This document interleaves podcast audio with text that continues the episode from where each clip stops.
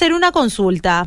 ¿Será que ya agradeciste hoy cuando te despertaste? Porque es demasiado importante tener un corazón agradecido, porque un corazón agradecido demuestra que está contento con todo lo que tiene, que está contento con lo que el Señor le ha otorgado en su día. Y en la palabra de Dios vemos muchas historias donde hubo personas que fueron agradecidas y hubo personas que tampoco le dieron mucha importancia que digamos en al agradecimiento. Ahora te pregunto a vos, ¿en qué grupo estás?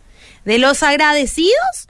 o de los que no le dan importancia a ese agradecimiento que realmente al Señor le saca una sonrisa. Y no porque se quiera creer, no, porque yo le di, no, no, no.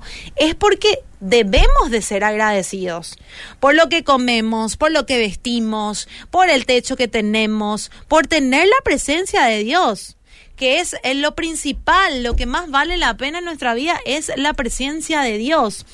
Y por ejemplo, te cuento la historia de Ana. Ella pidió un milagro del Señor. Ella no podía tener hijos y anhelaba ser madre. Dios le concedió ese regalo a ella y ella le puso el nombre en, en agradecimiento a él. Le puso Samuel, que tenía un significado especial.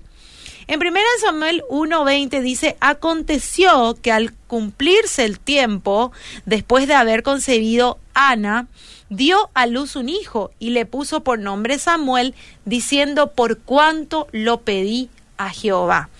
Ana mostró una actitud de agradecimiento de esta forma. En 1 Samuel 1.26 dice, y ella dijo, oh Señor mío, vive tu alma, Señor mío, yo soy aquella mujer que estuvo aquí junto a ti orando Jehová.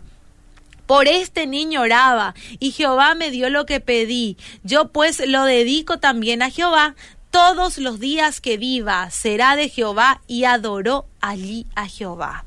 Qué linda historia, ¿verdad? Y recordando la historia de Ana, yo quiero resaltar esa actitud de agradecimiento. Ella pidió un hijo, pero también hizo la promesa de dedicar ese hijo a Dios. Por tanto, cuando hubo detestado, detestado, destetado, lo llevó al templo para cumplir con su palabra, adorando y dando gracias al Padre. En su lugar muchas mujeres se hubieran arrepentido de esta promesa, no tendrían una actitud de agradecimiento, sino que de queja y se volverían a deprimir por esta decisión. Si bien debió ser doloroso para Ana, lo que prevaleció para ella fue agradecimiento que tenía por el Señor en su corazón. Samuel creció en el templo, siendo un gran hombre de Dios, aquel que escuchaba su voz y llevaba el mensaje divino que la gente necesitaba, porque los demás líderes de ese tiempo estaban en pecado. Por otra parte, se encontraba con su madre cuando ella iba al templo y el Señor también bendijo a Ana con otros hijos. Imagínate, de no poder tener un hijo, el Señor le dio mucho más y la, su palabra dice luego aquel que tiene el poder de hacer las cosas mucho más abundantemente de lo que pensamos. Ahora te pregunto, ¿sos agradecido? Bueno, y te digo, no te preocupes, ¿sí? Si no fuiste, sélo desde ahora, en este minuto 44 de las 16.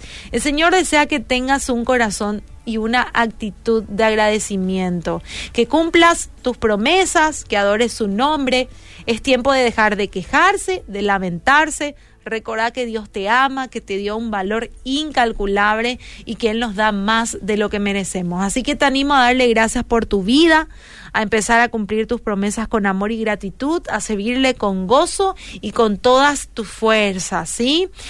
Porque Él te ama y Él te cuidó desde pequeño, Él te conoce. Así que fuerza arriba, a empezar a agradecer al Señor.